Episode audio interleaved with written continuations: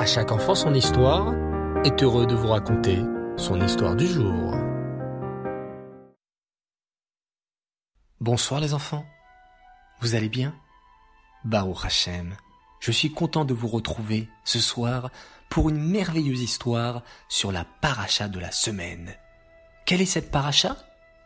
Oui, exactement. Paracha Kitissa.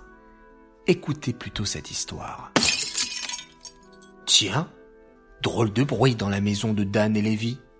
Dan, qui est occupé à faire ses devoirs dans sa chambre, décide de se lever pour voir ce qu'il se passe. On dirait un bruit de verre cassé.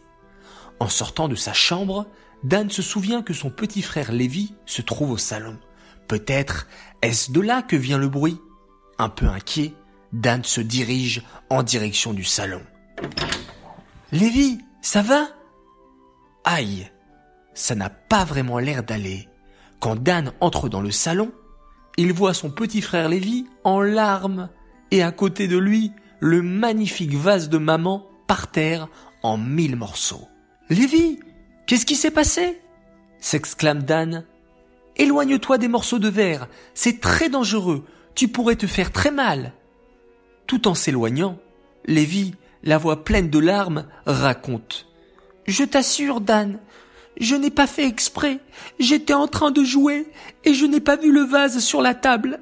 Et en jouant, je l'ai fait tomber par terre et il s'est cassé. Bon, ne pleure pas, le console Dan. On va déjà nettoyer tout ça. Apporte-moi le balai. Mais pourquoi continues-tu à pleurer? Parce que je suis sûr que maman va être très en colère contre moi et je suis sûr qu'elle ne va pas m'excuser. Bon, admet Dan. Maman sera peut-être fâchée au début, c'est normal.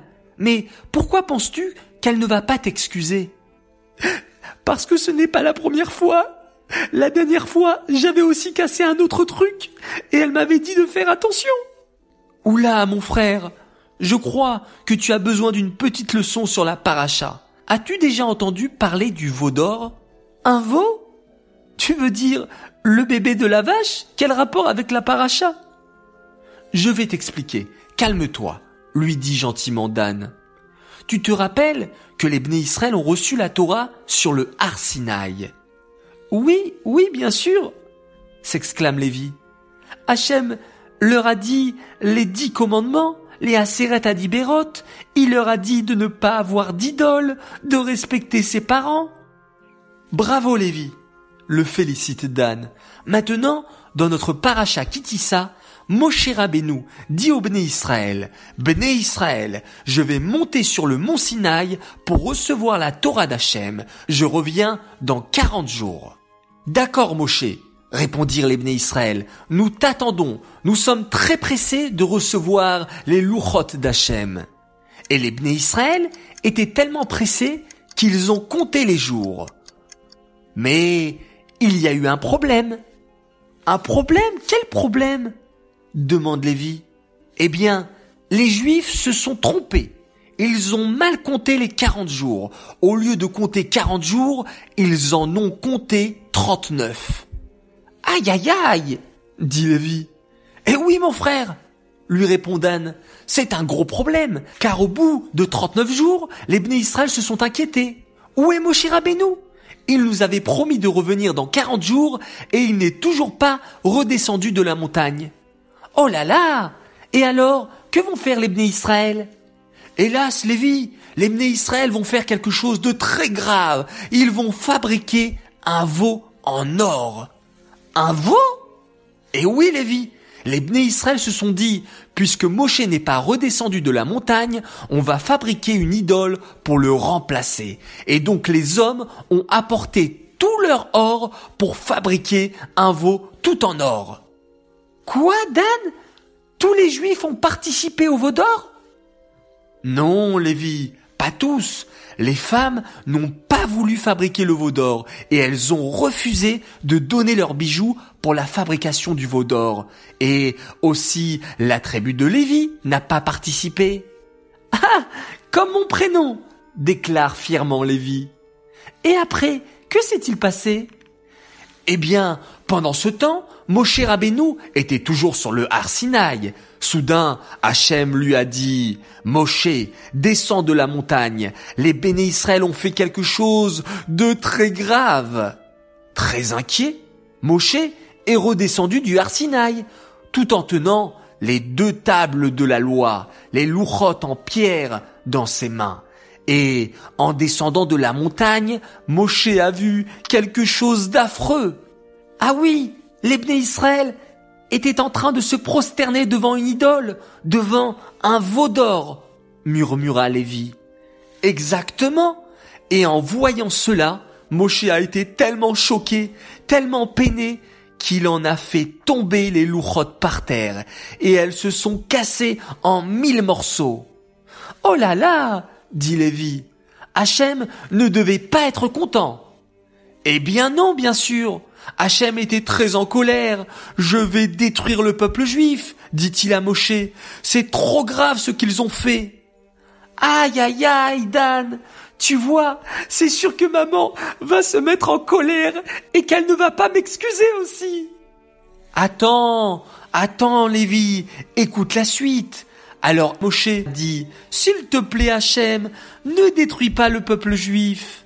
Si, a dit Hachem, c'est trop grave ce qu'ils ont fait. Je leur ai dit de ne pas faire d'idole, et eux, à peine quarante jours après, que font-ils? Un veau d'or. Je vais tous les punir, et je ne vais garder que toi, Moshe. Non, Hachem, je t'en prie, a supplié Moshe. Si tu détruis les béné Israël, alors tu n'as qu'à effacer mon nom de toute la Torah. S'il te plaît, pardonne-leur. Et, à la fin, Hachem a accepté de ne pas tuer les béné Israël, mais il était toujours très en colère. Aïe aïe aïe! Alors Hachem ne leur a pas pardonné? Si, Lévi, écoute bien, Moshe est remonté au Arsinaï pendant 40 jours pour demander pardon à Hachem pour les Israël, et à la fin, Hachem a accepté. Le jour de Yom Kippour, Hachem a dit à Moshe, je pardonne les Israël, et il a donné les deuxièmes louchot, les deuxièmes tables de la loi à Moshe. Ah, Baruch Hachem, sourit Lévi, ça me rassure quand même. Dis-moi, Lévi, lui répond Dan. Sais-tu pourquoi je t'ai raconté cette histoire? Je, je crois que je sais pourquoi, réfléchit Lévi. C'est pour m'apprendre qu'il n'est jamais trop tard. Même quand on fait une faute très grave, si on fait échouva de tout notre cœur, si on regrette sincèrement, alors Hachem nous pardonne toujours. Exactement, Lévi, tu as tout compris. Et, à ce moment, on entend des bruits de clés dans la serrure. C'est maman qui rentre des courses. Et vous savez quoi les enfants? Je suis certain que vous saurez ce que Lévi va dire à sa maman pour lui montrer qu'il a fait échouva. Ce sera donc notre concours de la semaine. Écrivez-moi la fin de l'histoire et je lirai la plus belle fin lors de notre prochaine histoire. Et le gagnant sera bien sûr récompensé. Et en parlant de récompense, une belle transition pour annoncer notre gagnant du concours sur l'histoire de la paracha Tetzavé. Le gagnant, c'est une gagnante. Et la gagnante est... Abby Kelifi. Bravo à toi. Tu nous as fait parvenir une belle photo avec ta sœur Perla et toi Abby, tu as été sélectionné pour gagner un beau cadeau. J'aimerais dédicacer cette histoire en souhaitant un très grand Mazal Tov à une petite fille qui s'appelle Liel El Haddad de Lyon, âgée à peine de un an, un an, et déjà fan de À chaque enfant son histoire. C'est extraordinaire. J'aimerais remercier tous les enfants qui m'ont fait parvenir de très jolis messages. Edel et Bella Zekri, Arié, Edvoralea Selam, et même Kabiton qui m'a fait parvenir un message depuis Bétar Élite d'Israël. C'est fabuleux. J'aimerais faire un grand coucou à Oren et Meir Cohen. Un grand coucou également à Esther et à Aaron Avgi. Un coucou également à Tzion Nathan et sa sœur Noah Elbaz qui attendent chaque fois l'histoire avec une grande impatience.